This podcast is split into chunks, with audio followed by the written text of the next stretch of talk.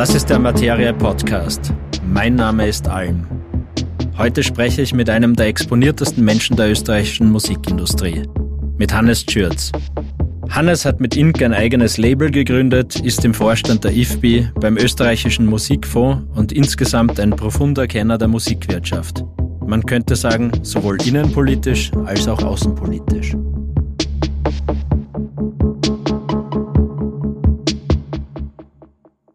Willkommen beim Materie Podcast, Hannes Schürz. Servus, Nico Alm. Freut mich, dass du da bist. Wir, wir setzen an der Stelle man kann schon fast sagen, ein Ex-Scharmützel oder vormals Twitter-Scharmützel ein bisschen fort. Wir, wir, streiten gefühlt jedes Quartal ähm, darüber, ob die Entgelte von Streamingdiensten wie Spotify angemessen sind oder nicht. Ich meine, wir streiten dann nicht wirklich drüber. Wir bringen, also ich bringe dann meistens einen provokanten Standpunkt ein, den du zerlegst. Und wir haben das letzte Mal beschlossen, dass wir das im Gespräch einmal fortführen und mal schauen, was tatsächlich dahinter steht. Und du hast sicher ein paar Zahlen im Kopf. Ich habe sehr wenige Zahlen mitgebracht, aber es geht nicht nur um Zahlen, es geht ja auch mehr darum, wie, wie die Musikindustrie heutzutage überhaupt ähm, in die Gesellschaft und ins Business eingebettet ist und welche Geschäftsmodelle überhaupt noch funktionieren und wie das Ganze mit Politik zusammenhängt. Du bist ja selbst einer, der sehr lang im Musikgeschäft gewesen ist und noch immer ist sehr viel Ahnung hast und neuerdings oder wahrscheinlich auch schon länger, das kannst du uns gleich erzählen, durchaus auch was mit Politik zu tun hast. Du hast erzählt, du warst die letzten Tage in Brüssel und hast dort ähm, bei der Kommission Panels moderiert. Äh, erzähl mal vielleicht kurz, worum es da ging. Das klingt interessant. Also der weitestmögliche Aufriss ist, dass ich über die Jahre immer wieder in diverseste institutionelle Rollen schlüpfen habe dürfen. Bin momentan im IFBI-Vorstand in Österreich, das ist der Verband der Phonoindustrie, also der Musikwirtschaft im weitesten Sinne. Habe eine Beraterrolle im österreichischen Musikfonds, der so der hauptsächliche Förder- und Geldgeber in der österreichischen Musikwirtschaft ist. Habe einen Sitz in der Wirtschaftskammer, in der Berufsgruppe der Labels, vertrete dort die Interessen der Plattenfirmen und über das ist es im weitesten Sinne dann auch so passiert, dass äh, Einladungen wie jene nach Brüssel kommen, wo jetzt die Kommission einen äh, Dialog gestartet hat in den letzten Jahren schon in einem Programmschema, das äh, Music Moves Europe heißt. Das ist in dem Creative Europe Regime, das ist ein sehr großer Block, wo Fördergelder geparkt und ausbezahlt werden für die Kreativwirtschaft, viel Musik unter anderem. Und hier im Konkreten geht es eben um die Musik und da war ein ganzer Tag der Musikwirtschaft gewidmet und in dem Kontext auch unter anderem der Debatte zum Streaming. Und nachdem ich mich da äh, sehr vokal gezeigt habe in den letzten Jahren, äh, ist mir die Ehre zuteil geworden, da diese Streaming-Debatte zu leiten. Und äh, das war ein interessantes Erlebnis, muss man so zu sagen. Mhm. Also kann ich nachvollziehen. War ja auch ein bisschen in der Politik. Das hat ganz eigene Dynamiken und äh, ganz eigene Frustrationen. Ich meine, positiv kann man vielleicht sagen, es ist gut, dass überhaupt darüber gesprochen wird die Musikindustrie, die Musikwirtschaft ist viel komplexer, als man laienhaft von außen annehmen würde. Mhm. Die Geschäftsmodelle sind viel komplizierter, als es scheint. Ich will niemandem etwas unterstellen, aber ich denke, dass sehr viele Leute ein sehr einfaches Bild davon haben. Das kann man ihnen auch nicht übel nehmen, dass mehr oder weniger da lautet, wenn man berühmt ist, da verkauft man früher mal viele Platten und dann wird man reich und dann gibt es noch ein paar Konzerte und vielleicht noch einen, einen Werbeauftrag. So in die Richtung, ja. Dann hat man vielleicht mal was von Tantiemen gehört, möglicherweise. Aber alleine das Thema Tantiemen ist ja eines, das wahrscheinlich in viele Unterbereiche zerfällt und viele mögliche Erlösströme. Kannst du uns einmal so ein bisschen einen Überblick geben, was sich da in den letzten, ich würde fast sagen, vier Jahrzehnten vielleicht getan hat? Weil die Digitalisierung oder das äh, Auftreten von Plattformen wie Napster ist ja mittlerweile auch schon ein Vierteljahrhundert her eigentlich. Also mhm. da hat sie ja, wenn man 10, 20 Jahre zurückgeht, ist das fast zu kurz. Also 30, die Musik hat das aber eigentlich sehr stark in sich, oder die ja. Musikwirtschaft. Also seit ich jetzt dabei bin, das sind so knapp 25 Jahre, haben wir mehrfach ein komplettes Umdrehen des kompletten Geschäftsmodells, wie Musik vermarktet wird, wie sie gedacht wird und wie man sie wirtschaftlich betreiben kann, äh, hat sich alles komplett umgedreht, mehrfach. Eben, nebst hast du erwähnt, in den, also Ende 90er, äh, rund um 2000 war so die Hochblüte, wo die meisten Umsätze jemals in der Musikwirtschaft äh, gemacht wurden und zwar hauptsächlich mit CDs. Dann kam Napster und das Internet, so, dann ist einmal dann waren es so skurrile Zwischendinge wie, wie MySpace, die sehr dominant waren für kurze Zeit und alles, was jetzt im weitesten Sinne äh, illegale Downloads sind. Ja. Äh, iTunes und ähm, iPod haben das dann so ein bisschen Schaum gebremst, aber nicht wirklich lösen können. Dann ist Streaming gekommen. Das heißt aber trotzdem, äh, Streaming hat auch eine Weile gedauert. Wir sind jetzt in einer Phase, wo es der Musikwirtschaft eigentlich wieder sehr gut geht, im Grunde. Da meint man aber trotzdem hauptsächlich damit die sehr großen Player. Da können wir später noch im Detail darüber reden, warum das dann so ist. Aber man hat jetzt wieder äh, ein Monetarisierungsmodell gefunden, das, das Sinn ergibt. Und das war natürlich sehr äh, gestört äh, durch diese disruptive Kraft, das die komplette digitale Revolution gehabt hat. Und jetzt hat man das so weit normalisiert, dass das wieder geht. Und trotzdem gibt es aber wahnsinnig viele Folgefragen und schon wieder die nächsten Revolutionen um die Ecke. Das mhm. ist einerseits das, was mit TikTok passiert und wie sich die Aufmerksamkeitsspanne dann auch auf die Musik auswirkt. Äh, und dass dieser berühmte klassische Drei-Minuten-Song ist aber im weitesten Sinne auch sowas wie eine technologische Entwicklung oder ein, ein Druck äh, der Erkenntnis, was Menschen Spaß macht oder wie viel mhm. sie verdauen können. Im Grunde Erfindung der Werbeindustrie, die Drei-Minuten-Single und dann die Notwendigkeit, dass auf eine Schallplatte damals gar nicht mehr draufgepasst hat.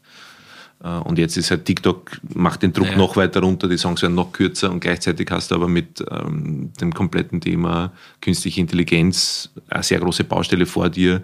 Also diese äh, Disruptionskraft und äh, diese Veränderungskraft, die die Musik insgesamt hat und da oft auch gesellschaftlicher Vorreiter ist im Sinne von äh, zeigen, wo solche Themen überhaupt immer aufpoppen mhm. und wie sie dann auch behandelt werden oder im Idealfall dann auch zu ökonomischen Modellen werden können. Das hat die Musik in den letzten 20 Jahren sehr brutal durchlebt und vorgelebt.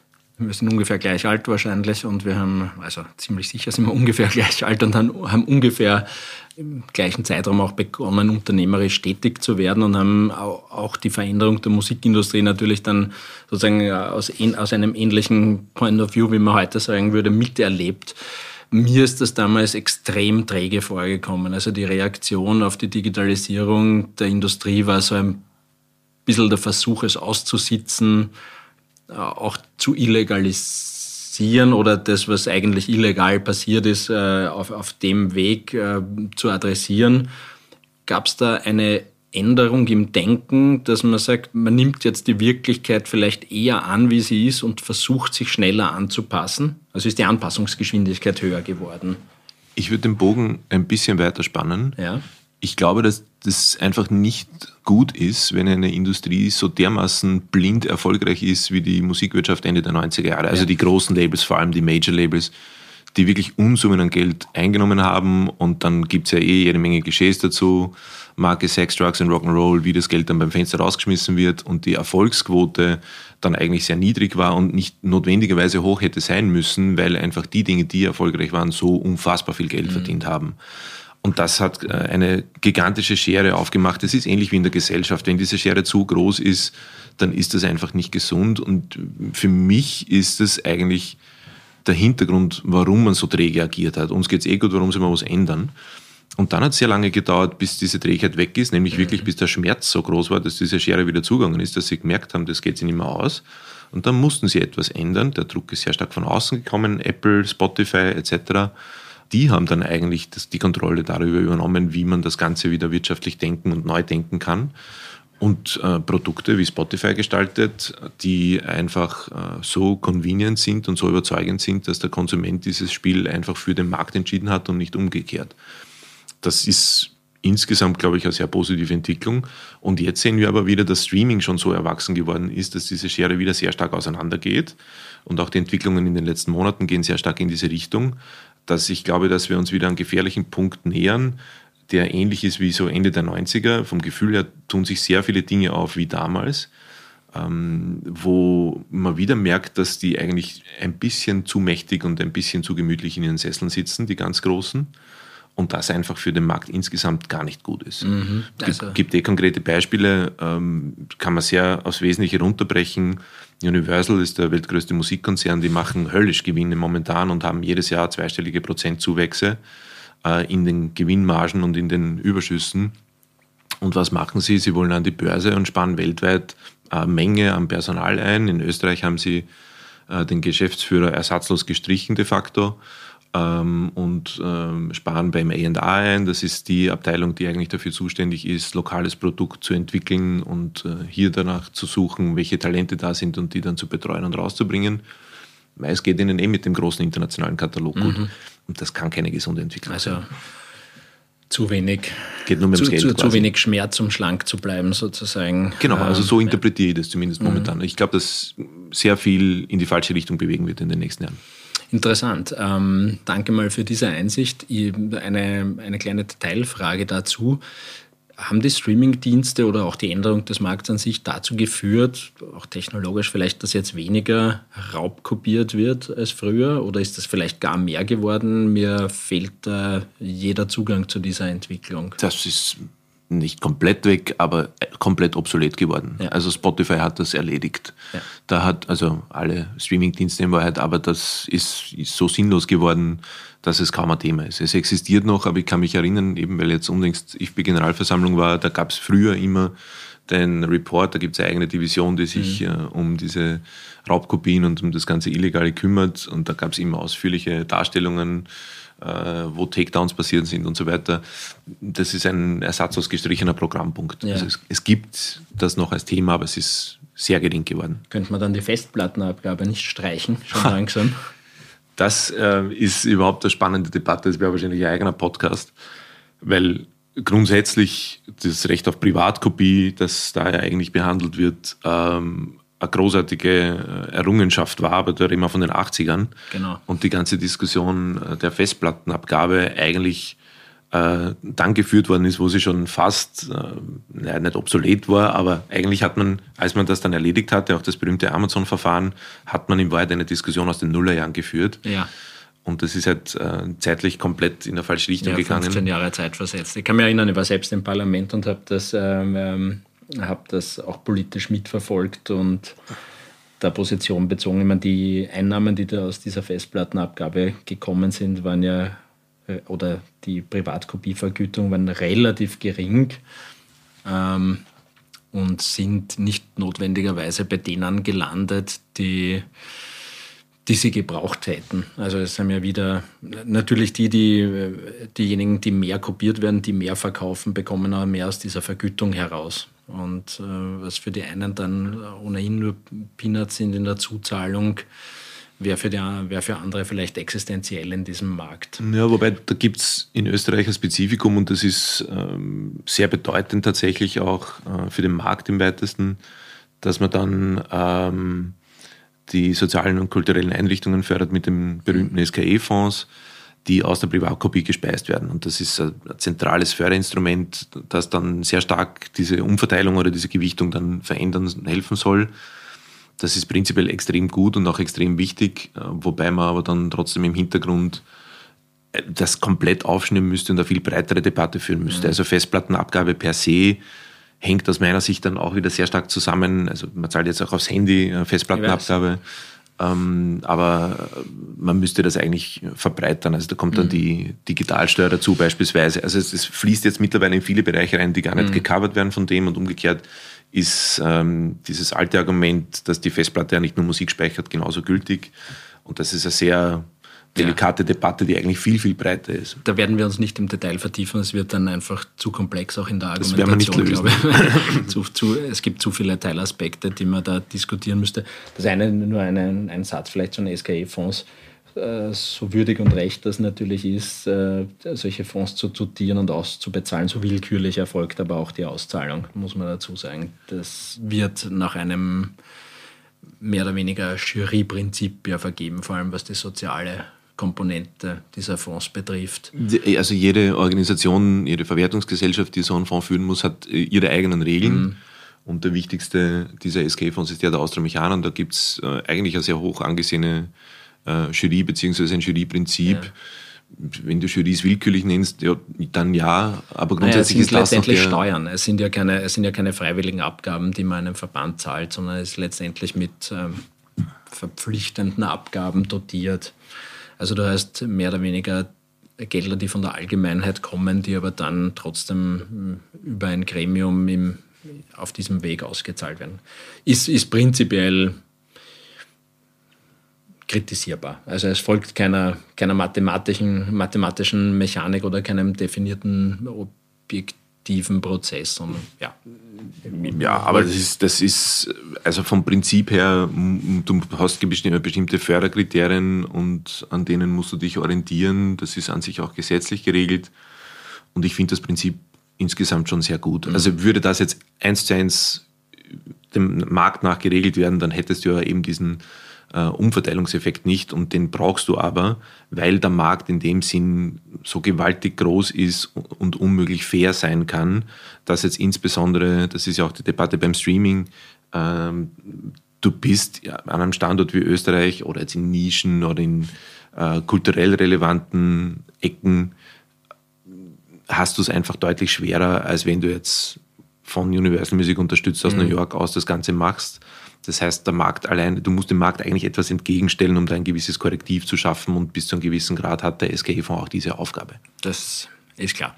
Belassen wir es dabei, es wird sonst wirklich zu kompliziert. Tauchen wir mal vielleicht ein ins, ins Kernthema oder den Aufhänger, ähm, weil wir über Umverteilung gesprochen haben. Es kommen immer wieder so Zahlen raus, dass die Streamingdienste, die kann man auch leicht recherchieren, diese Zahlen, wie sehr sie stimmen, weiß ich jetzt nicht, das weißt du besser, aber dass Spotify, Apple Music, Tidal und wie sie alle heißen, eben pro Stream nur einen sehr, sehr geringen Betrag auszahlen. Also ich habe heute in der Früh wieder nachgeschaut, äh, bin da bei Spotify auf 4000 Euro Cent pro Stream gekommen. Ob das jetzt 0,004 sind oder 003 oder auch 01, ähm, kann ich jetzt nicht genau sagen. Es klingt das sehr kann, wenig. Kann niemand. Es ist, also es ist wenig. Ja. Im Prinzip ist fast jeder Stream unterschiedlich viel wert. Das ja. ist eine absurd komplizierte Berechnung, aber im Endeffekt kommt ungefähr auf das raus. Also 0,3, 0,4 Cent. Ähm, das, und das ist wenig, ja, aber man muss einen holistischen Blick auf das werfen, um zu verstehen, einerseits, warum das so ist und andererseits, was das dann bewirkt. Mhm. Und das ist eigentlich die Schwierigkeit an dem ganzen Modell, dass, sie, dass es nicht einfach erklärbar ist. Du hast ähm, unfassbare Möglichkeiten, die Streamingdienste betonen das auch ganz gern, weil du einfach einen sehr niederschwelligen Zugang zum Weltmarkt hast. Du hast ein potenzielles Publikum überall auf der Welt. Wenn wir das jetzt vergleichen mit vor 40 Jahren mhm. meinetwegen, mhm. ist das fundamental anders, weil damals einmal schon alleine die Herstellung und Distribution eines Tonträgers sehr viel aufwendiger war, sehr viel teurer war, bis hin zu unmöglich. Mhm. Äh, auch die Produktionskosten im Studio sehr viel teurer waren. Das heißt, diese Schwelle ist sehr, sehr weit nach unten gedrückt. Umkehrschluss davon ist natürlich, dass der Wettbewerb gigantisch groß ist, weil der ist damit auch mhm. die gesamte Welt und die Zahl, die momentan herumgeistert, ist, dass täglich um die 100.000 neue Titel auf die Streamingdienste hochgeladen werden. Das ist unvorstellbar viel und dementsprechend ist der Wettbewerb deutlich mhm. höher. Damit hast du einen sehr, sehr großen Konfliktaufbau zwischen Möglichkeiten und also Opportunities mhm. and Challenges. Und beides ist wahr. Du hast große Herausforderungen und du hast große Möglichkeiten. Und diese 0,3 äh, Cent ich da, ich muss Sie ganz kurz unterbrechen, da muss ich mich korrigieren. Ich habe natürlich jetzt klarerweise die falsche Zahl vorgelesen. Das ist die, mit der ich dich nachher konfrontieren wollte, was die Radiostreams betrifft. Ja, bei Spotify habe ich nachgeschaut, sind es 0,33 die Zahl, die ich gefunden habe. Ja. Also wir bewegen uns da so 10, 10 äh, drei Streams, ein Euro Cent, so ungefähr, ist so ja. eine, eine, eine, schlechte Rechnung, ähm, die man anlegen könnte. Aber, äh, also wir rechnen immer so ja eine Million Streams ist ja. so Benchmark und ja. da kommst du ungefähr bei 3000 Euro raus. Ja. Apple würde ein bisschen mehr zahlen. Dort ist es aber zum Beispiel deutlich schwieriger, diese Zahl zu erreichen, einfach weil die Marktpenetration des Dienstes deutlich geringer ist. Und das ist so eine Teilantwort auf die gesamte Frage. Die Magie in diesen Diensten liegt in der Skalierungsmöglichkeit. Wenn man sich jetzt organisch vorstellt, nehmen wir an, du, du kennst diese Abrufzahlen alle gar nicht auf YouTube und Spotify mhm. und sonst was und du stellst dir vor, 50.000 Menschen hören deine Musik, dann ist das äh, sachlich betrachtet in Österreich wirklich sehr viel. In der Realisation dann sind das ein paar Euro, ja. mit denen kannst du ökonomisch natürlich gar nichts anfangen. Und das ist auch in einer größeren Ebene so. Also würde man jetzt sagen, in Deutschland zehnmal so groß, wären das dann 500.000 Menschen. Das ist auch noch nicht so viel Geld. Ja, 1500 Euro, um in deiner Rechnung zu bleiben. Ja. Also damit kannst du mhm. nicht einmal die Produktionskosten decken. Mhm. Folglich ist diese ökonomische Realität eigentlich erst dann dort zu finden, wo du über dein eigenes organisches Kernpublikum hinauswachsen kannst und dann kommen die berühmten Algorithmen ins Spiel mhm. und die machen mittlerweile einen Großteil der Macht aus. Und dann geht die Schere dort auch wiederum sehr weit auseinander. Entweder du hast so, du erreichst so einen gewissen Threshold, wo du quasi den Algorithmus zum Kicken bringst oder nicht. Mhm. Und da haben die äh, Streamingdienste selbst eine sehr mächtige Position, weil sie das mit dem Algorithmus selbst, aber auch mit redaktionellen Entscheidungen sehr stark prägen können. Es gibt äh, redaktionelle Playlisten. Wenn du auf denen drauf bist, wirst du mal grundsätzlich sehr vielen Leuten in die Playlist gespielt mhm. oder vorgeschlagen. Und dann wird anhand dessen, wie das angenommen, wie das gehört wird, wie es abgespeichert in eigene Playlisten übernommen wird, äh, mehr oder weniger. katastrophal übrigens. Ja, muss also, als User sagen, ist eine Katastrophe. Wirklich. Also, empfindet jeder ein bisschen ja. anders. Ähm, da könnte man lang und breit allein über ja. das reden. Ähm, springender Punkt mhm. ist, es wird nur anhand der Zahlen mhm. dann ähm, berechnet, ist dieser Titel wert, weiteren Leuten vorgeschlagen zu werden. Und das Spiel mhm. ist dann so ein bisschen ein Perpetuum mobile. Jetzt Aber auch ein sich selbst verstärkendes, was man als, als, als User wahrnimmt. Also die, diese kuratierten Playlists auch in Genres sind extrem wenig vielseitig. Mhm. Äh, man fragt sich als Kenner von manchen Genres, warum ist das jetzt drauf? Warum ist das nicht drauf? Warum sind manche Acts, die nicht so bekannt sind, so stark überrepräsentiert, zahlt da jemand ein dafür. Aber was logisch passiert ist, ähm, dass natürlich, wenn du auf solchen kuratierten Listen drauf bist, dass das natürlich stärker gehört wird. Und was stärker gehört wird, ähm, wird dann wieder mehr vorgeschlagen. Ja, wird wieder mehr vorgeschlagen. In genau. den Artist Radios, in den, in den Track Radios und so weiter. Ja. Genau, damit ergibt sich eine, eine ziemlich extreme Rutsche. Mhm. Auch da hat es wieder Möglichkeiten und Herausforderungen aus dem. Aber dann kann es passieren, wie es bei uns beispielsweise war. Wir haben mit äh, Shark Tank, äh, Washed Up, einen richtigen Hit gehabt. Das ist schön im Radio gelaufen, mhm. das ist gut auf den Playlisten platziert worden. Und das läuft jetzt, das ist, der Titel ist knapp vier Jahre alt und wir laufen auf die 20 Millionen Streams zu. Das ist gigantisch viel und das ist auch gutes Geld. Mhm. Und du bist äh, auf Augenhöhe mit historisch relevanten Titeln, die diese 20 Millionen äh, auch haben. Der Vergleich ist nicht wert, darüber gesprochen zu werden, mhm. weil er natürlich nicht stimmt, weil das im Prinzip eine künstlich hochgeblasene Zahl ist. Mhm. Auf der anderen Seite hast du Titel, bleiben bicken, weil einfach dieser Threshold nicht erreicht wird. Und dann bist du eben bei, selbst wenn es gute Titel sind, die ja. gut angenommen werden, von Fans wirklich gemocht werden, mhm. aber nicht diesen Algorithmus-Kick haben, bist du bei 50, 100.000. Mhm. Das ist ein unfassbar kleiner Wert dann, auch im ökonomischen. Und das ist eigentlich so ein äh, Problem, dass du auf die gesamte äh, Modellierung dieses Systems äh, hochskalieren kannst. Ganz oder gar nicht. Ja. Das ist ein riesengroßes Kapitalrisiko und dann geht es entweder Vollgas auf oder überhaupt nicht und dazwischen ist es extrem schwer durchzukommen. Reden wir ein bisschen über die Fairness dieses Systems oder die Gerechtigkeit. Ist das jetzt, bekommen die Artists zu wenig oder passt das eh? Oder gibt es zu viel Musik, gibt es zu wenig Musik? Müssten mehr Leute davon leben können? Das sind immer so ein paar Fragen, die mitschwingen. Ja? Mhm. Also ich meine, diese Werte, die jetzt unglaublich klein klingen und auch wenn man sehr viele Streams hat, wenig rausbekommt auf der anderen Seite sagst du 100.000 äh, Veröffentlichungen was pro Tag? Ja. Ja, ist unfassbar viel, kann ja keiner mehr hören. Also wie, wie, wie kann dann die Menschheit aufmerksamkeitsökonomisch diese Menge an produziertem Audio überhaupt verarbeiten? Wäre es nicht gescheiter, wir hätten einen funktionierenden Markt, der mehr auf Qualität geht. Also wir, wir wollen Leute nicht vom Produzieren abhalten, aber gleichzeitig ergibt es auch wenig Sinn, das, was so im Longtail entsteht, auch noch besser zu entlohnen, weil es wird ja dann nur, nur noch mehr und wir können, wir können das mhm. eh schon alles nicht mehr hören. Die Debatte hat wahnsinnig viele äh, Aspekte. Du hast selber jetzt schon sehr viele Fragen da reingepackt. Sehr, sehr große und aus meiner Sicht auch eine sehr stark gesellschaftliche Debatte. Spotify ist so ein bisschen mit dem Versprechen hineingegangen, die Weltbibliothek der Musik anzubieten.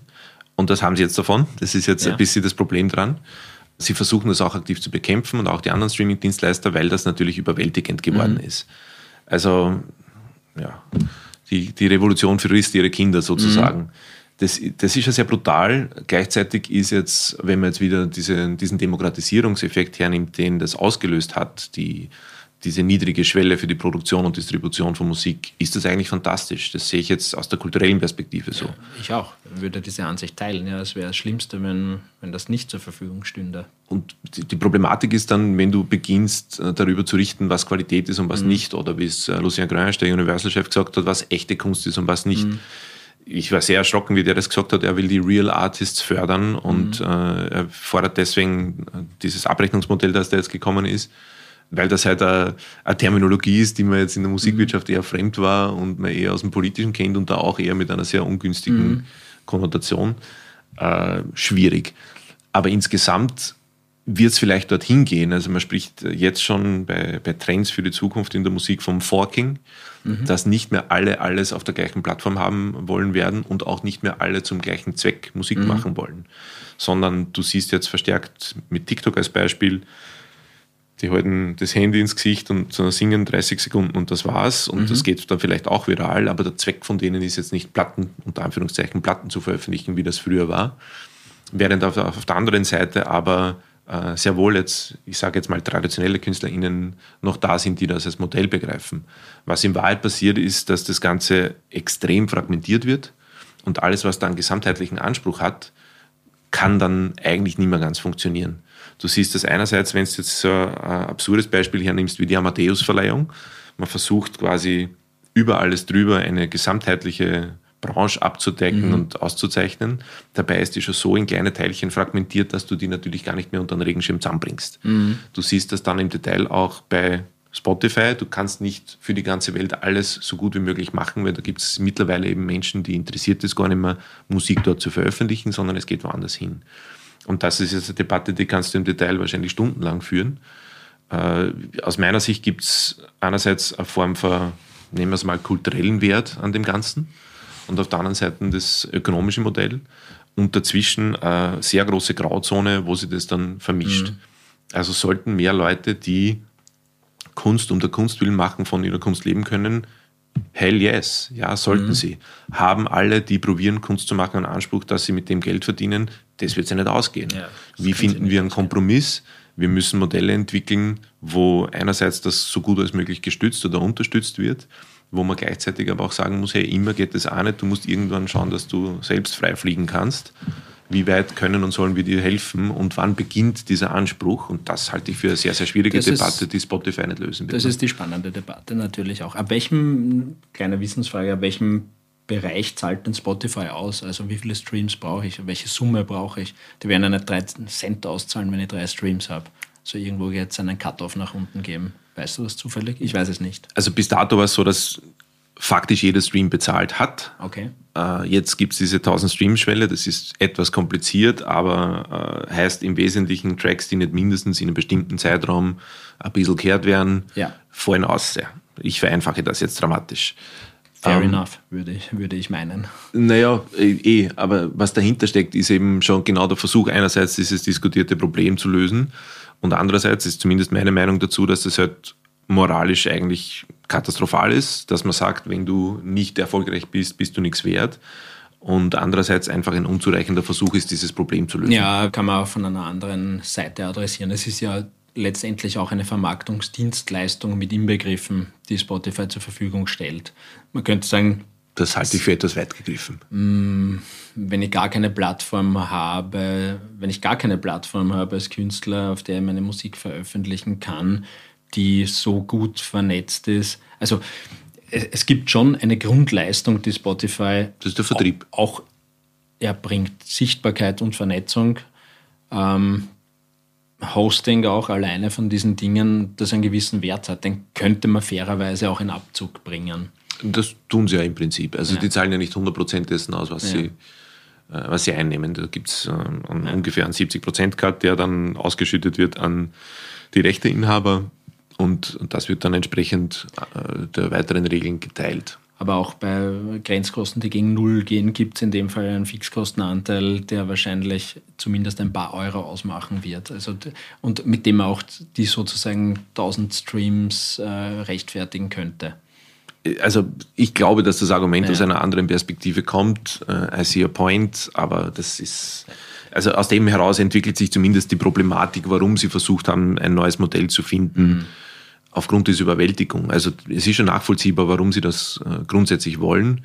Aber die, die Krux an der ganzen Geschichte ist, dass ich das zumindest so interpretiere, dass ja das gar nicht äh, aus Stockholm kommt, sondern eher aus den Konzernzentralen der großen Musiklabels. Und dort geht es halt dann wirklich um große Kohle. Also wenn du jetzt ein Konzern bist, der 40 Prozent äh, Weltmarktanteil hat, und du siehst, dass allen, die unter 1000 Streams haben, in Summe war die Rede vor ein paar 10 Millionen Euro weggenommen wird, das dann auf alle drüberliegenden aufgeteilt wird, na, wer wird am meisten davon ja, haben? Logisch, ja. Nicht äh, Künstler X oder Künstlerin Y, sondern der Konzern. Systemfestplattensteuer, ja. Ein bisschen. naja. Aber gut, ich, die, die, die, die Mechaniken der Verteilungen, der exponentiellen Verteilungen, wie wir sie von Longtails kennen, sind schon in, in all den Bereichen überall gleich. Also sind äh, zum Teil auch Winner takes it all äh, oder die Begünstigungen derer, die, die sowieso schon groß sind. Will ich aber gar nicht kritisieren, das ist einfach so mit diesen Power Laws. Ähm, was mich mehr interessiert ist, wie trägt der Bereich Streaming zu großen und kleinen Artists bei? Also wenn man sich da so ein Pie-Chart vorstellen können, wo, wo da steht, weiß nicht, Tonträger inklusive digitaler Vertrieb plus Konzerte plus Streaming, wo, wo liegen wir da ungefähr? Hast du da das ist das Schöne und das Schreckliche an dem Ganzen, dass das extrem unterschiedlich ist. Ja. Je nachdem, welches Modell Künstler X, Künstlerin Y wählt, äh, je nachdem, wie lange die Karriere schon geht, wie das aufgebaut und vermarktet wird, kann das extrem unterschiedlich sein. Und das ist auch das, was mir in der Debatte dann immer ein bisschen fehlt. Äh, man, man kritisiert jetzt diese geringen Auszahlungsraten, über die kann man durchaus diskutieren, wie mhm. wir das tun, aber das ist ja nicht die ganze Wahrheit, sondern die, äh, der, der, die Einkommens-Pie-Chart, die du gerade nennst, kann aus vielen verschiedenen Teilen bestehen. Und dann kann man, so wie wir das versuchen im Betrieb zumindest, Spotify als eine Art Werkzeug begreifen und sehen, das auch Einkommen bringen kann, aber ich kann mich nicht darauf verlassen, dass mhm. das jetzt alles zahlt. Wir haben sehr prominente Künstlerinnen, die äh, auf Spotify jetzt gar nicht so super funktionieren, mhm. aber trotzdem an sich gut dastehen. Die Mira Lukovac wäre so ein Fall. Das ist eine Künstlerin, die im Streaming aufgrund ihrer äh, demografischen Zielgruppe aufgrund dieser Thresholds, über die wir gesprochen haben, gefühlt zum Vergleich ihrer Prominenz nicht so erfolgreich ist. Ein DJ Lumix hat, ich weiß nicht, 7, 8, 9 Millionen Hörer im Monat, Araf Kamora auch. Mhm. Die Mira hat irgendwas bei 40, 50.000. Mhm. Äh, und trotzdem würde ich behaupten, dass jetzt in anderen Einkunftsquellen die Mira wesentlich besser dasteht okay. als der DJ Lumix, weil ihre Live-Qualitäten, äh, ihre Testimonial-Qualitäten, mhm. wenn man so möchte, die, die, Wertschätzung gegenüber dem, was sie dann tatsächlich als Künstlerin auch im Schreiberischen macht. Also wenn sie mit oder für andere schreibt, sie spielt jetzt Theater. Also du kannst das dann auf anderen Ebenen kapitalisieren, was da jetzt insgesamt an äh, künstlerischer Persönlichkeit da ist äh, und wie man mit dem arbeiten kann. Aber das ist eh schon spannend. Ich meine, du, du sagst ja dann eigentlich auch oder bestätigst ähm, den Verdacht, dass Spotify jetzt oder andere Streamingdienste, damit wir nicht über Spotify sprechen, aber es ist halt bei, bei weitem der wichtigste wohl hier, einfach auch mehr oder weniger gute Marketingplattformen sind, die vielleicht in der Einkommenszusammensetzung nicht unbedingt die größte Rolle spielen müssen.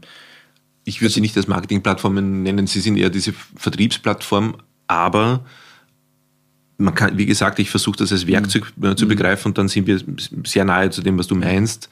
Äh, dass man es eben dann auch nutzen muss, muss oder nutzen können muss. Die Schwierigkeit ist, dass dir in dem Geschäft prinzipiell niemand eine Garantie für irgendwas gibt. Und auch Spotify ist jetzt nicht die Garantie, dass du die Leute erreichst, aber es ist ein Werkzeug, um Leute zu erreichen. Und der Rest der Arbeit hängt dann trotzdem auch von der Qualität der Arbeit ab. Es wird jetzt nicht jeder ein Modell wie das eben zitierte mhm. machen oder wählen können. Das ergibt es jetzt auch nicht aus dem blauen Himmel heraus, sondern das ist auch jahrelange sehr harte Arbeit äh, im konkreten Fall von der Künstlerin selber. Das passiert nicht einfach so, aber es ist nicht so, dass die ultimative Abhängigkeit von ausschließlich Spotify kommt. Ja. ich möchte ein bisschen auf, noch auf Gerechtigkeiten und Ungerechtigkeiten und, und Erlösmodelle hin. Ähm, versuchen wir vielleicht doch ein paar Dinge zu finden, ein paar Trends zu finden, die, über die wir dann werten können auch. Gut, Streaming gab es vor 30 Jahren nicht. Ähm, da haben Künstlerinnen und Künstler wahrscheinlich sehr stark vom Tonträgerverkauf gelebt, vielleicht auch von Tantiemen. Die Einkünfte ähm, aus Konzerten dürften auch nicht so hoch gewesen sein. Wie, wie hat sich das verändert? Vielleicht, wenn wir mal bei Tonträgern bleiben. Ist, kannst, hast du ungefähr, kannst du uns da Größenordnungen sagen, wie das äh, sich reduziert hat?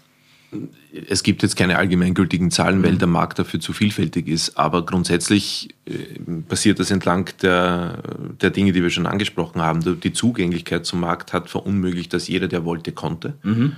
Es gab viel weniger Produkt mhm. und die, der Druck auf einzelnen Produkten musste dann sehr hoch sein. Sowohl jetzt für die Unternehmen dahinter, als auch für mhm. die Künstlerinnen selber. Jetzt kannst du beständig alles Mögliche jeden Tag machen mhm. und viel, viel mehr davon und, und Umkehreffekt viel mehr machen es. Also das hat die Einkommenssituationen grundsätzlich komplett verändert.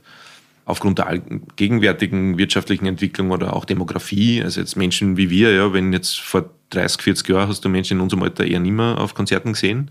Und mittlerweile ist es ganz normal, dass jetzt äh, Acts, mit denen wir aufgewachsen sind, immer noch auf Tour sind und wir immer noch zu deren Konzerte ja, gehen. Ich sehe kaum junge Menschen auf Konzerten. Ja, also gut, aber du gehst ja zu Konzerten, die dich interessieren. Also du musst ja damit zu den TikTok-Stars gehen, dann siehst du junge Leute auch, wenn du das möchtest. Ja. Gut, guter, guter Punkt, aber die Venues sind nicht andere. Also ja, aber ich, ich bin ja kein Mensch, der auf, auf Stadthallen und Stadionkonzerte geht, sondern in die ganz kleinen Hütten. Und Same. Also mir geht es auch so, aber es ist dann schon umgekehrt spannend, mhm. dass dann irgendein TikTok-Artist, von dem du noch nie was gehört hast, die Stadtteile ausverkaufen kann. Absolut richtig, ja. Also es ist sehr schräg, mhm. was sich da entwickelt. Es ist auch das äh, sehr mhm. viel breiter geworden. Also wir Alten unter Anführungszeichen gehen immer noch und die Jungen gehen schon auch, aber da ändert sich das Verhalten oder der, der Grund, warum man hingeht, sicher auch, weil bei uns war das auch als ein Mensch, der am Land aufgewachsen ist, erfahrt von alternativer Lebenskultur mhm. und fast schon ein bisschen Rebellion, wenn du in die Stadt zum Konzert gefahren bist oder wenn du ein kleines äh, Konzert mit einer Punkband veranstaltet hast im Dorf. Das ist heute wahrscheinlich anders. Äh, das ist aber eine gesellschaftliche Veränderung und insgesamt, wie gesagt, macht das jetzt das, was wir jetzt als Markt diskutieren, deutlich breiter. Und mir geht es auch auf den Streamingdiensten so, dass sie über Acts stolper, von denen ich noch nie was gehört habe, die aber weltberühmt sind und in Nischen sehr, sehr groß geworden ja, sind. Dito. Also so geht es mir auch. Und da möchte dann oft, was Millionen äh, Monthly Listeners hat ja. und ich noch nie gehört habe. Und vice versa, dann wundere ich mich, dass, es, dass ich in meinem Genre immer noch Sachen entdecke, die dann 100, 200 Monthly Listeners habe. Aber ja, äh, das sind halt die, die, die spannenden Dinge, die man dann dort erlebt ich, ich schaffe es nicht, dich auf irgendwelche Zahlen festzunageln, weder in absolut noch in Prozent. Ähm, okay, ich, würd, dann, dann, ich würde gerne. Es ist mehr, ja. Also du, du kannst es sicher darauf reduzieren, ja. dass jetzt mehr Leute von Musik leben können und auch mehr verdienen können. Ja. Äh, aber diese Verbreiterung des Marktes eben nicht nur positive Effekte hat. Es bleiben mhm. einfach auch viel mehr über, die unter der sind. Ja. Also es ist so ein sehr zweischneidiges Schwert insgesamt, mhm. allgemein. Und das ist so ein bisschen das Opfer, das die Demokratie einfordert, weil in dem Fall ist es halt wirklich die ultimative Demokratisierung gewesen. Mhm. Vergleiche, was Instagram und iPhone mit Fotografie gemacht haben, das haben wir in der Musik analog zu dem auch. Jeder glaubt, er kann fotografieren, jeder glaubt, er kann Musik machen. Und das geht jetzt halt auch. Und das geht sich natürlich nicht für alle aus. Also das, ja. ähm, ich betone das deswegen auch ähm, wiederholt, was offensichtlich ist, weil es ein bisschen in den Diskussionen immer zu kurz kommt, weil immer so ein bisschen auch ein Anspruchsdenken heraushöre, dass wenn ich schon etwas mache, wenn ich schon etwas schaffe, etwas Künstlerisches, das darf nicht nur ein Hobby sein, das, das, das muss auch jemand bezahlen. Die, schau, die Brutalität des Ganzen ist, dass du, äh, weil die Gatekeeper fehlen, ein, ein sehr diffuses Beurteilungsmuster in der Welt draußen hast. Mhm. Wenn du das jetzt nur dem Markt überlässt, was jetzt passiert, passieren brutale Beispiele, wo du jetzt hochkarätige, lang ausgebildete, super trainierte MusikerInnen hast, die nicht von dem leben können. Und dann gibt es einen Hobbyisten, der irgendein Plätzchen auf TikTok macht und weltberühmt und reich wird. Und das ist ein brutales Ungleichgewicht. Und da jetzt ein Regulativ zu schaffen, ist schwierig bis unmöglich. Und warum solltest du auch? Genau, ja. also das, das ist aber dann eben auch eine gesellschaftlich sehr, sehr schwierige Debatte. Die, die, die Ungerechtigkeit der Welt. Ja, also und das sehen wir und ich verstehe dann auch äh, und finde es auch gerechtfertigt, wenn sich dann der Fall der hochtrainierten, hochbegabten Musikerin beklagt, dass sie von dem nicht leben kann, weil sie, mhm. obwohl sie so lange was investiert hat, weil Kunst im Vergleich zu allen anderen oder vielen anderen Berufen eben das nichts mit sich bringt. Jetzt stell dir im Vergleich vor, du bist ein hochtrainierter, hochqualifizierter Arzt und du kriegst kein Geld für die Arbeit. Weil, weil es interessiert niemanden. Ja. Das, das funktioniert nicht, dieses mhm. Vergleichsbeispiel, aber bei der Kunst nehmen wir an, du musst dich dann im Markt beweisen. Und da ist es, wie gesagt, eher dann eine gesellschaftliche Debatte. Also wem gestehen wir zu, dass er jetzt meinetwegen Förderungen kriegt oder wer Kunst machen darf im weitesten. Mhm, äh, mhm. das ist schwierig. Ja. ja, spannend, sehr gut. Jetzt äh, sind wir an einem Punkt gelandet, der mir gut gefällt. Du hast Gatekeeper gesagt, das finde ich sehr, sehr gut. Ähm, da würde ich gerne über zwei Gatekeeper sprechen. Zum einen das Radio, zum anderen die Förderungen. Beginnen wir mal kurz mit dem Radio. Ich haue ja dann immer meine provokante These raus, dass äh, ein Stream im Radio, die rechnen das halt immer auf zum Beispiel FM4 runter. In Österreich kriegt man für einen Stream eine Größenordnung von 10 Euro. Habe ich recherchiert, kann stimmen ein, oder ein nicht. Radio Airplay. Radio Airplay, ja. Ich nenne es Stream ganz bewusst. Ja, ja. Okay, ja. Und das dividiere ich dann ganz frech durch die durchschnittliche Hörerinnen- und Hörerzahl. Mhm. Ähm, die möglicherweise geschönt ist, aber da will ich den Radiosendern nicht zu nahe treten. Aber wenn äh, FM4 durchschnittliche Zahlen von einer Viertelmillion Hörerinnen pro Tag ähm, ventiliert und ich die 10 Euro da durchdividiere, dann lande ich eben bei den 4000 Cent. Und das ist nur ein Hundertstel von dem, was Spotify zahlt. Jetzt heißt es dann immer, man kann aber nicht ein Radio-Airplay, also einen Radiostream, mit einem Spotify-Stream vergleichen. Ich finde, man kann schon, weil ich nütze ja sozusagen die ökonomische Maßzahl und setze das zueinander ins Verhältnis. Und dann habe ich den Gatekeeper, der die bessere Musik durchlässt auf sein Radio, also der ähm, auch künstlerisch kuratiert in einer gewissen Art und Weise. Und dann kriege ich aber eigentlich als Künstler trotzdem noch weniger raus als Spotify. Wie passt denn das zusammen? man kann den Vergleich schon machen, aber es ist halt Obstsalat. Äh, ja. Es ist schon ein bisschen Äpfel und Birnen. Es ist ein rechtlicher Unterschied, aber es ist auch tatsächlich in der, in der Wirkmacht ein Unterschied. Mhm. Natürlich ist jetzt, aber du hast ja vorher gerade dir selber sowas wie Gatekeeper quasi gewünscht. Und mm, ich, ich, ich habe immer gewünscht, dass wir darüber reden. Ja, eh, aber auch in dem Sinne, dass ja irgendwer entscheiden muss, was jetzt qualitativ gut ist und nicht alle durchkommen können. Sowas wünsche ich mir gar nicht, aber egal. Gut. Und Radio, also wenn man FM4 hernimmt, was FM4 insgesamt für den Markt geleistet hat, ist gigantisch wichtig gewesen, einfach weil es mehr mittransportiert als eine Spotify-Playlist. Das ist äh, Image im allerweitesten mhm. Sinne und eben Kuratierung. Ich finde schon, dass jetzt überall, wo es so viel Angebot gibt, eine Form von Empfehlungsmechanismus an Sinn ergibt. Und das ist für die einen jetzt meinetwegen Geizhals und für die nächsten der, der Konsument und für die dritten ist es die Spotify-Playlist und für die vierten ist es äh, FM4. Mhm. Das darf ja dann jeder für sich entscheiden. Äh, aber da ist äh, das, was Radio insgesamt macht, schon insofern was anderes, weil es erzählt. Radio oder gerade FM4 sehen wir sehr deutlich, es macht einen äh, sehr großen Unterschied, ob ein Titel läuft im Radio, mhm. um diese kleinen Tantiemengerichte, die du sagst, oder ob der Titel erzählt wird. Also gibt es eine Idee davon, wer ist der Mensch, der da dahinter steckt, was hat den angetrieben, diese Kunst zu schaffen, wie ist das passiert? Wie, wie, wie, wie, ist das, also, wie ist das messbar? Jetzt meine ich nicht messbar im Sinn, dass ich eine, die unangenehme Frage stelle, wie kann man das quantifizieren, aber wie, wie merkst du das? Das ist sehr stark eine Form von Bauchgefühl, mhm. die sich aber dann sehr bald auch in Zahlen manifestiert. Mhm. Wenn ich es jetzt auf die Spotify-Welt rüberbringe, merkst du dann, wie aktiv wird die Musik gehört, wie aktiv wird sie gesucht und mhm. nachgefragt, wie aktiv wird sie auf Playlisten abgespeichert. Und in der früheren Ökonomie war es ganz einfach, wie verkauft sie das Thema. Und da gibt es Themen, die fünfmal öfter im Radio laufen als was anderes und trotzdem verkauft sie das andere Thema stärker. Und das haben wir in der Vergangenheit immer wieder mit dem Vergleichsbeispiel Ö3 FM4 gesehen.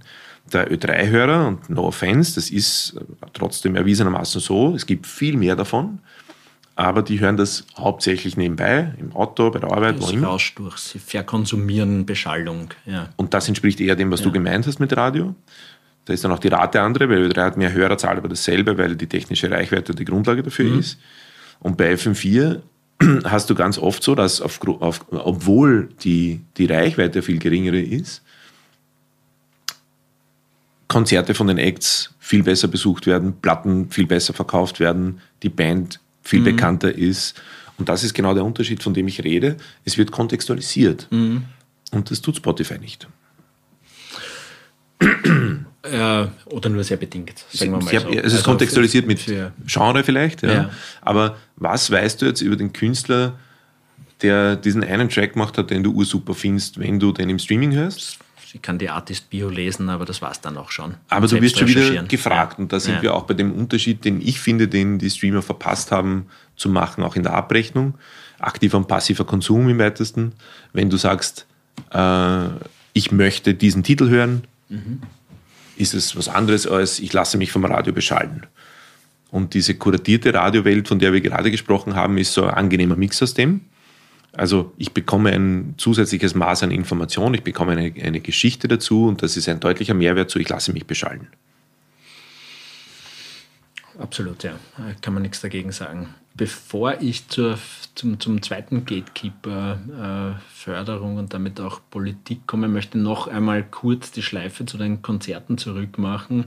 Mehr so im Sinn von, ich würde das jetzt gern fürs Publikum erfragen, ob ich mit der Vermutung richtig liege, dass mit Live-Spielen doch auch gerade in kleinen Ländern vielleicht mehr hereinzubringen ist. Ist das etwas, was du bestätigen würdest oder nicht? Sag mal so ein bisschen so Zahlen aus, aus meiner Erfahrung, ja, wo die, die, die nachdenk, nachdenklich machen oder wo man darüber nachdenken Ich erinnere mich zum Beispiel, ich habe die, die Red Hot Chili Peppers in Wiesen gesehen im Jahr 2000. Wiesen hat eine Kapazität von 8000 Leuten. Ähm, da das ist unvorstellbar, dass ein Venue mit einer, so einer geringen Kapazität heutzutage so einen Act bucht. Unter anderem, weil auch ein paar Jahre später, ich glaube 2006, 2007, ich von der Meldung überrascht war, dass äh, Red Hot Chili Peppers die erste Band war, die eine Million Euro als Gage bekommen hat in Glastonbury oder Reading oder so irgendwas. Ja? Also das heißt, da muss in diesem Zeitraum muss ein fantastischer Sprung anscheinend passiert sein. Und die, die Preise, die man so hört von Bookings, sind ja durchaus hoch. Was dann irgendwo bei einem einzelnen Bandmitglied oder bei der Band ankommt, weiß ich nicht, aber das weiß ich beim Streaming und beim Tonträgerverkauf genauso wenig. Aber die Größenordnungen sind ganz andere. Auch wenn man sich die, die Ticketpreise bei Konzerten anschaut, sind die ja zumindest so hoch, dass sich viele Leute überlegen, ob sie aus Kostengründen etwas anschauen oder nicht, was früher weniger ein Thema war. Wie, wie würdest du das einordnen? Live ist eine sehr ähnliche Debatte wie die, die wir schon die ganze Zeit führen. Es gibt eine immer weiter aufgehende, ziemlich brutale Schere. Mhm. Eh schön, wenn wir Taylor Swift als Beispiel haben ja. oder Coldplay, aber es gibt halt auch ganz viele, die nicht Coldplay sind. Und du hast immer noch ein Problem, ein kleines Konzert im Ritz zu veranstalten, mhm. weil die Grundkosten gerade mit Inflation so gigantisch hoch sind. Mhm. Und die Möglichkeit, dort Geld zu verdienen, ist jetzt weder für den Veranstalter noch für die Künstlerin, die dort vielleicht auftritt, besonders, selbst wenn das voll ist. Mhm.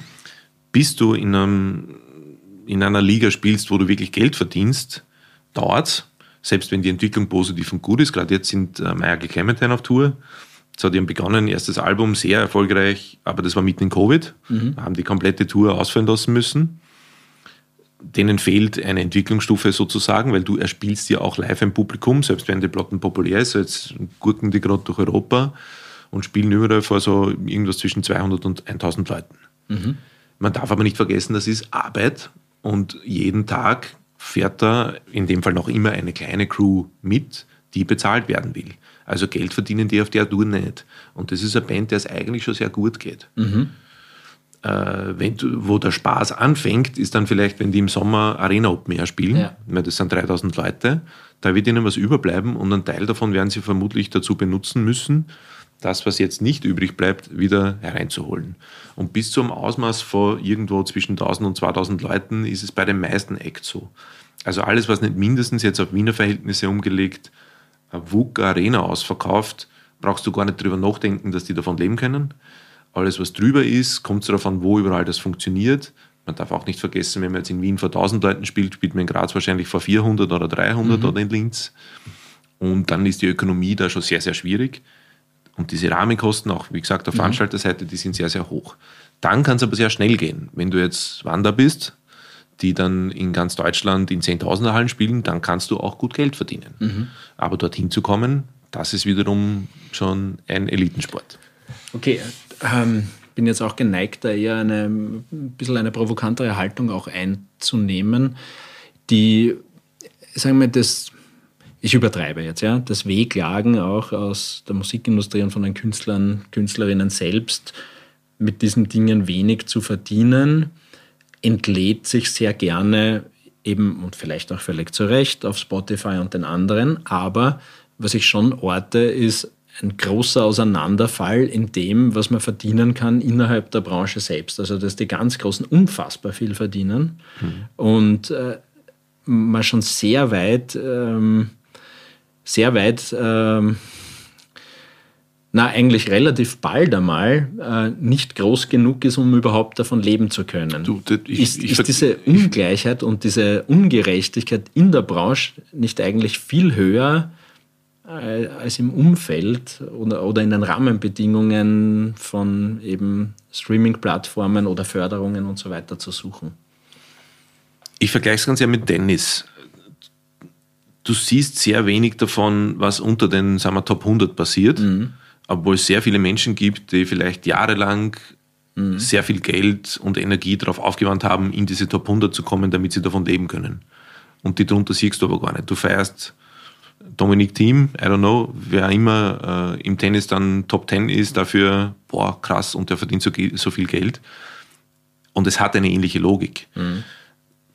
Ganz an der Spitze ist es absurd.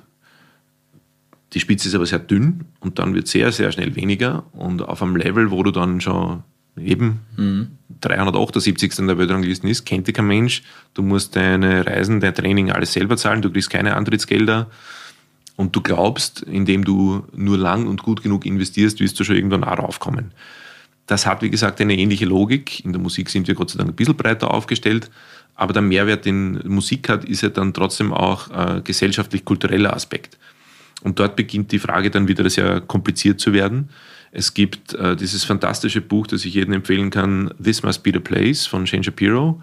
Äh, habe den gestern in Brüssel getroffen, wo er das auch vorgestellt hat. Und da geht es im Grunde darum, wie eine gesamte Ökonomie von Musik äh, profitieren kann. Und zwar jetzt nicht nur von, es gibt jemanden, der Musik macht, sondern dann geht es ja darum, okay, was ist, wenn wir Musik im Erziehungswesen besser implementieren? Mhm. Was ist, wenn wir mehr äh, Grassroot-Venues schaffen, also die Möglichkeit geben für junge Menschen, wo aufzutreten? Und da geht es noch gar nicht unbedingt um professionelle Musik. Da geht es jetzt wirklich darum, Beschäftigung sozusagen ähm, und ein gewisses gesellschaftliches, grundsätzliches, kulturelles Verständnis für etwas. Und er erklärt es fantastisch, warum es für jede äh, Stadt in dem Fall oder kleinere Ökonomie Sinn haben kann, eine eigene Policy für Musik zu haben. Gestern hat er das sehr schön beschrieben, ähm, man glaubt immer so im, im Hammer- und Nägelmuster, dass die Musik der Hammer ist, dabei ist aber die Musik der Nagel. Und alles andere sind Hämmer. Mhm. Die Musik ist das, was alles andere zusammenhält. Und das habe ich einen sehr schönen Vergleich gefunden, weil das eben ein bisschen der Approach sein muss, wie man selbst diese Streaming-Debatte führen muss. Mhm weil Musik eben mehr ist als jetzt nur ökonomische Grundlage für irgendwas. Ja. Ich meine, wäre wär mal ein krasser Umverteiler, würde er mal sagen, eigentlich müsste man Streaming-Plattformen dazu anhalten, dass sie nach oben einen, fast einen Cut-off machen. Also je mehr gestreamt wird, dass sie, mhm. dass sie weniger auszahlen und nach unten mehr. Das wäre. Das, den Ansatz hätte ich von dir gar nicht erwartet, aber das ist eigentlich ja, genau du, das, was ich propagiere. Ich, ich, ich sage nicht, ich, sag, ich, ich, ich finde ihn persönlich sympathisch, mhm. aber ich, ich, bin ja ein sehr rationaler Mensch und kann das natürlich nur schwer mit, mit ähm, meinen Grundsätzen zu einer Marktmechanik vereinbaren. Aber ich glaube, das geht, weil im Grunde hat das äh, einen, einen Besteuerungshintergrund. Mhm. Ja, aber wir haben eingangs über diese Trägheit des Marktes mhm. gesprochen, die immer dann eintritt, wenn etwas zu groß sich aufbläst, was ja passiert.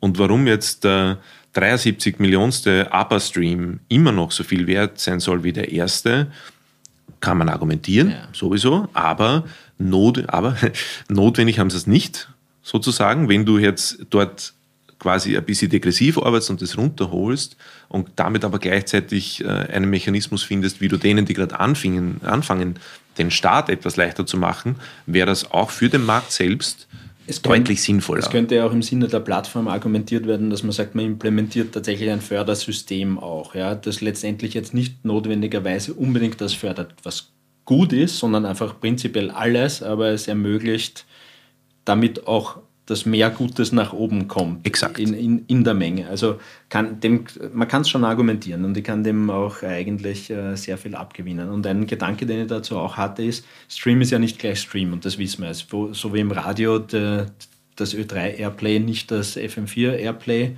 äquivalent ist, ist natürlich der angesteuerte Stream auf Spotify was ganz anderes, als wenn ich sozusagen weggehe vom, vom Rechner oder von meiner Anlage und das Artist Radio läuft weiter und serviert mir die ewig gleichen Playlists aus dem Genre, mhm. wo eh schon die drinnen sind, die irgendwie ähm, nicht nachvollziehbar drinnen sind.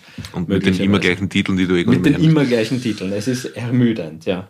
Aber das sind genau zwei Modelle, die durchaus auch zirkuliert werden. Die Debatte bei den Großen findet aber woanders statt, mhm. weil die sehr stark interessengetrieben von den großen Major Labels sind. Also die haben die Patchen in der Hand sozusagen und dann merkst du auch, in welche Richtung das geht. Und da geht es um Capital Assets. Also eben, der ABBA-Stream ist einfach deren Immobilie. Ich vergleiche ja. das jetzt immer mit dem. Sehr zuverlässige Renditen, äh, rennt quasi auf ewig, äh, kann nichts falsch sein. Und dieser äh, eher fast sozialdemokratische Ansatz, ja. den wir da wählen, äh, der ist, wäre insgesamt für den Markt besser, aber äh, der Geiz verbietet denen, das so zu sehen. Ja, es ist eine kurzfristige Perspektive einfach. Ja. Ich würde gerne über Förderungen und AI noch reden. Reden wir zuerst einmal über, oder sprechen wir noch über Förderungen. Eine Förderstelle ist auch in gewisser Weise ein Gatekeeper, auch irgendwie enger oder weiter, auch nach qualitativen Kriterien. Wie findest du die Förderlandschaft? Wird genug gefördert? Wird gerecht gefördert? Wird zu wenig gefördert? Wird zu viel gefördert?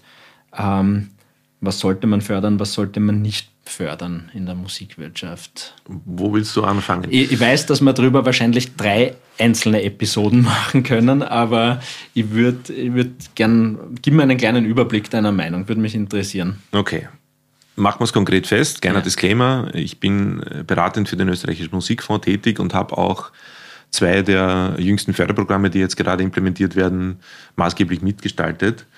Äh, und da sind wir aus einer Ecke gekommen. Der Musikfonds gibt es seit knapp 20 Jahren und seit etwas mehr als zehn Jahren äh, ein Musikexportbüro in dem Sinne. Ähm, und da hat man sich eigentlich den Ruf erarbeitet, dass man sehr effizient arbeitet im Sinne von im internationalen Vergleich sehr geringe Förderungen, sehr kleine Struktur, aber trotzdem ein erstaunlicher Effekt. Und all das ist diskutierbar, weil was ist klein und was ist groß, da fängt schon mal an. Äh, und auch was ist förderwürdig und was nicht.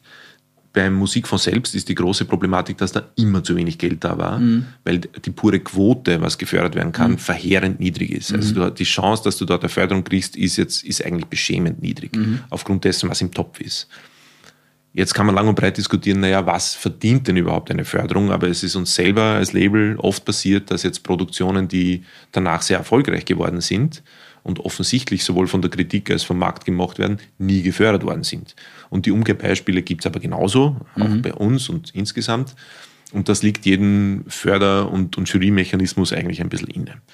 Wenn man sich jetzt anschaut, was an staatlichen oder EU-Förderungen etc. ausbezahlt wird, dann wird auch auf höchsten Ebenen durchaus zugegeben, naja, du hast jetzt eine, keine Ahnung wie hoch, aber eine beachtliche Quote an Geld, das du in Wahrheit von vornherein abschreibst, weil du weißt, das wird zu nichts führen.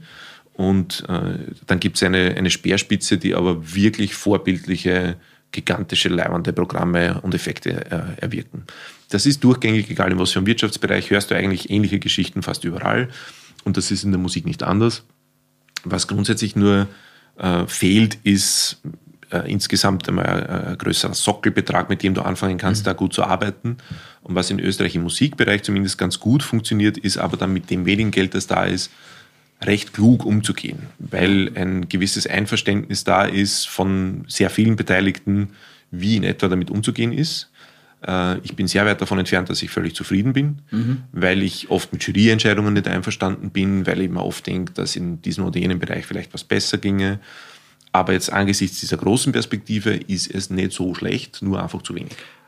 Ähm, inhaltliche Frage, was wird denn gefördert? Wird Produktion gefördert? Wird Live gefördert? Wird, werden Venues gefördert? Wo, wo, wo landet denn da so ungefähr das Geld? Oder eh überall und überall jetzt wenig?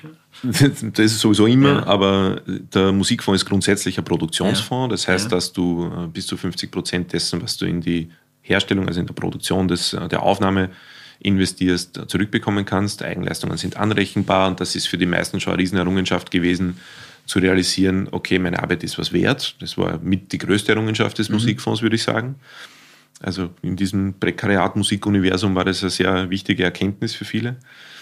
Und äh, auf das aufgesetzt wurde später der Toursupport. Der ist aber schon gekoppelt. Das heißt, wenn du eine Produktionsförderung bekommen hast, wird argumentiert, naja, dann solltest du die auch live äh, präsentieren können. Und diese Tournee wird dann auch nochmal äh, oder kann nochmal gefördert werden. Jetzt in den neuen Programmen ist es so, dass äh, dieser Toursupport internationalisiert wird. Das war bis jetzt nicht möglich. Das heißt, auch wenn die Tournee äh, über die österreichische Grenze hinweg geht, ist das jetzt äh, förderbar. Das ist angesichts dessen, was wir vorher diskutiert haben, sehr wichtig. Bis äh, eine Tournee profitabel sein kann, dauert es in der Regel sehr lange und der Musikfonds ist jetzt eher oder versteht sich selber eher als eine Art Anschubfinanzierung. Irgendwann solltest du frei fliegen können, der Musikfonds kann dich nicht ewig fördern, dafür ist zu wenig Geld da, aber ein erstes, ein zweites Album, let's go. Und jetzt äh, das neue Programm, das jetzt in Kürze präsentiert wird, ist eine Vermarktungsförderung zum ersten Mal. Das war extrem wichtig, dass jetzt auch der musikwirtschaftliche Bereich, also das Umfeld der KünstlerInnen, auch investieren kann. Und der ist bei uns sehr fragil, der ist sehr dünn aufgestellt. Und nachdem es da sehr stark um Investitionsvolumen und um Kapitalrisiko geht, ist das ein extrem bedeutender Schritt. Der, die, Gesamtdotierung ist überschaubar, da geht es um 300.000 Euro im Jahr. Okay. Und, und einzelne Produktionen äh, können oder Projekte können bis zu 10.000 Euro bekommen, um die Vermarktung dieser Produktionen zu fördern. Auch das ist jetzt nicht wahnsinnig viel Geld, aber wird für sehr viele schon einen bedeutenden Unterschied machen. Das sind tatsächlich keine hohen Summen, kann man sagen, im Vergleich zu dem, was in anderen Wirtschaftsbereichen. Ja, also die Gesamtnotierung des Musikfonds wird, ja. ist jetzt knapp über 2 Millionen Euro, nachdem wir das jetzt lange argumentiert haben, dass es höher werden soll. Und da sind wir im internationalen Vergleich mittlerweile ja. im schlechteren Mittelfeld. Spekulieren wir am Schluss noch ein bisschen über künstliche Intelligenz. Jetzt gibt es ja mittlerweile Werkzeuge, äh, wo du mit ein paar einfachen Textprompts dir Musik inklusive Lyrics auswerfen lassen kannst. Glaubst du, äh, marschieren wir da in eine Richtung, dass man sagt, wenn man ein gewisses Genre hört oder irgendeinen Artist mag, dass man einfach sagt, ich, ich schmeiße ein bisschen AI dazu und ich lasse mir überhaupt völlig individualisiert Musik machen?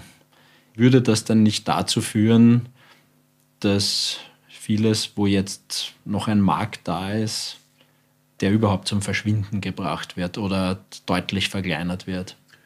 Es werden Teile des Marktes sicher davon gefressen, ganz sicher.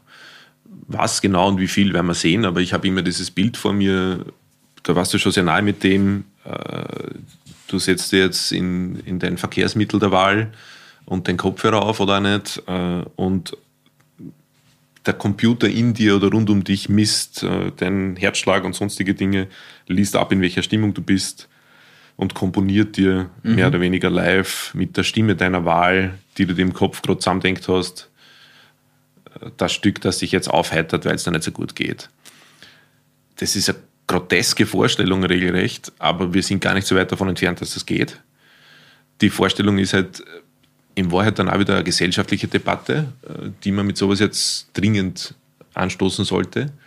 Also jetzt nicht unbedingt im Sinne von, fürchten wir uns vor dem oder wollen wir das überhaupt, sondern das kann wiederum ähnlich verstanden werden, dass das eigentlich ein geiles Tool ist, das aber auch große Gefahren hat, wie bei allen technologischen Erfindungen fast. Wenn ich mir jetzt beispielsweise vorstelle, ich habe mich äh, im letzten Jahr ein bisschen intensiver mit dem Thema auseinandergesetzt, auch wiederum Verweis auf das Buch von vorher, was Musik eigentlich noch tut, als ein Markt zu sein. Das ist Krankenpflege bei Demenzpatienten oder Parkinson-Patienten, bei äh, Alzheimer-Patienten, was Musik bewirkt. Und da können solche Werkzeuge, von denen wir da gerade sprechen, tatsächlich heilende Kräfte haben oder unterstützende Kräfte haben. an das denkt man sehr wenig, aber ich habe das selbst erlebt, äh, was Musik, die jemand mir nahestehender mochte, in den letzten Tagen bewirkt hat. Äh, sehr trostspendend und, und sehr überwältigend fast.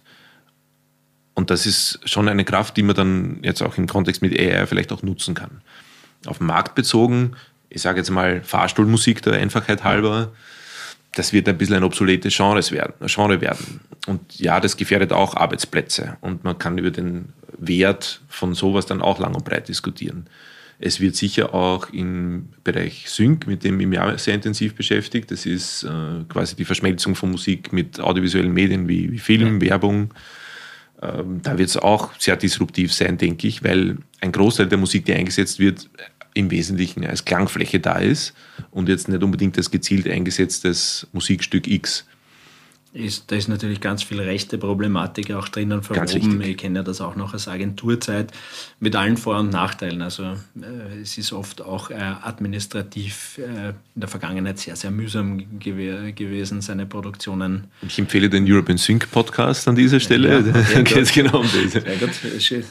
Verlinken wir in den Show Notes. Ja. Sehr gut. Und äh, ja, also da, ich sehe das aber dann auch wiederum als Chance oder möchte es auch von der anderen Seite sehen können.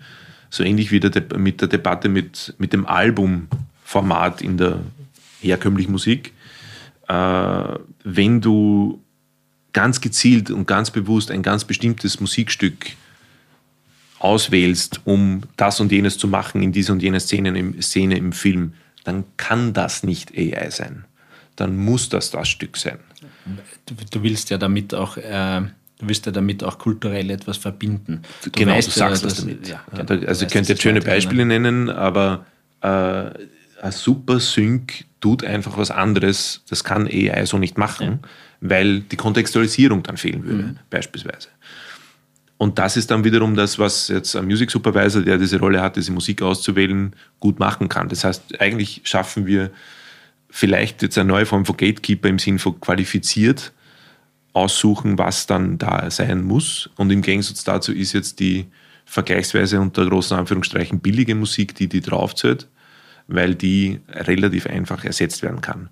In der Musikproduktion geht es ja schon in eine ähnliche Richtung. Man versteht AI schon lange als Werkzeug, man kann sich das äh, zunutze machen, aber sowas in der Vergangenheit mit neuen Instrumenten, äh, Drum Machine, Synths etc. auch.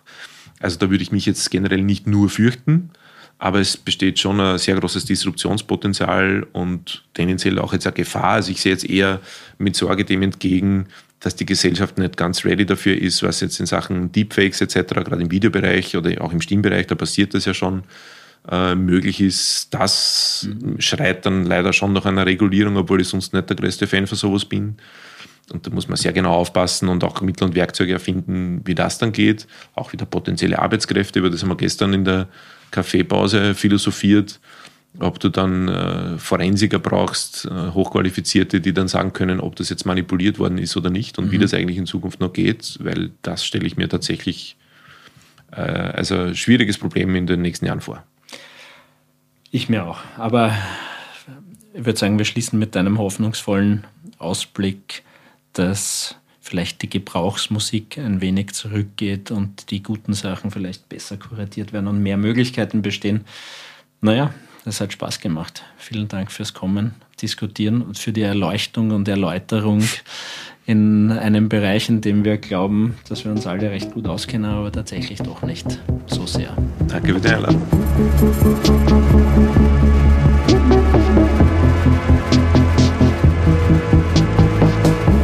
Música